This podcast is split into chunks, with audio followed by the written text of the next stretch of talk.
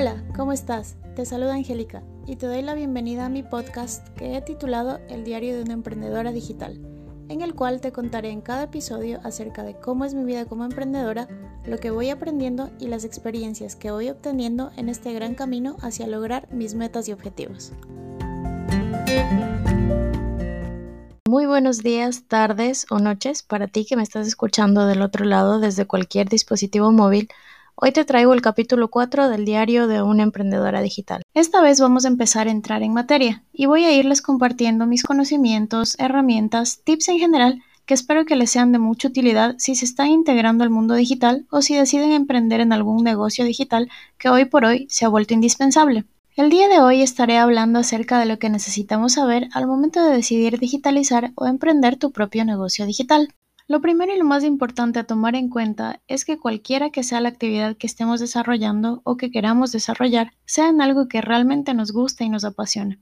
Algo para lo que sepamos que tenemos conocimientos y habilidades que por supuesto iremos actualizando y mejorando constantemente, porque ya sabemos que el mundo digital cambia aceleradamente y que siempre están surgiendo nuevas tecnologías y herramientas digitales.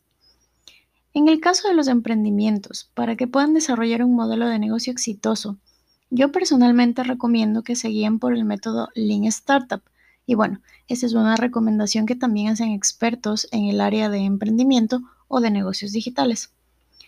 El objetivo principal de este método es no complicarse a la hora de desarrollar un modelo de negocio complejo que no sabemos si va a funcionar como lo esperamos y en el cual tal vez tengamos que invertir grandes recursos tanto económicos como intelectuales, de infraestructura en el caso que lo merite, entre otros. Lo que propone este método es ir haciendo ajustes constantes a través de un circuito al que le llaman el circuito de feedback, en el que crearemos, mediremos y aprenderemos, pero en el menor tiempo posible, hasta dar con ese modelo de negocio ganador que se convierte en un negocio estable y escalable y que nos ayude a conseguir nuestros objetivos. Este lienzo empieza por identificar tu segmento o nicho de mercado, tu buyer persona o cliente ideal, seguido de tu propuesta de valor, los canales por los cuales llegarás a tus clientes, la relación que tendrás con ellos, cuáles serán tus ingresos, qué recursos claves utilizarás para desarrollar la actividad, quiénes serán tus aliados claves, cuáles serán esas actividades clave que te permitan alcanzar los objetivos y cuál será tu estructura de costes.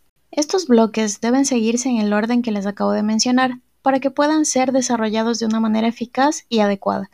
Es muy recomendable si tu emprendimiento está compuesto por un equipo de personas que lo puedan trabajar en conjunto y que cada uno tenga la opción de aportar sus ideas y comentarios. Ya saben, y como siempre lo dicen, dos cabezas piensan mejor que una. Y bueno, si en un principio estás solo, igual lo podrás desarrollar sin problema, ya que entiendo y comprendo, por lo que he vivido, que a veces resulta complicado conseguir socios de trabajo que realmente vayan de la mano contigo y que estén alineados y comprometidos con la misma visión que tú tienes de lo que quieres lograr y lo que quieres hacer. Pero bueno, de eso ya les estaré conversando en otro episodio. Ahora bien, en el caso de negocios que lo que estén buscando sea digitalizarse, lo primero que tendrán que hacer es analizar si realmente su modelo de negocio está alineado con sus objetivos. Y una vez que lo tengan claro, que tengan claro ese panorama o que hayan decidido hacer alguna reestructuración en su modelo de negocios, entonces tendrán que analizar cuáles son los procesos de su negocio que pueden digitalizarse, ya que no todos los negocios pueden digitalizar todos sus procesos. En muchos casos se requiere de una infraestructura o de una interacción presencial con el cliente para ser efectivo un servicio más que nada o la venta de un producto ya de manera presencial. Por ejemplo, si tengo una academia educativa, a esta realmente sí la podría digitalizar por completo, porque las herramientas que existen y las facilidades que tenemos en la actualidad lo permitirían hacer.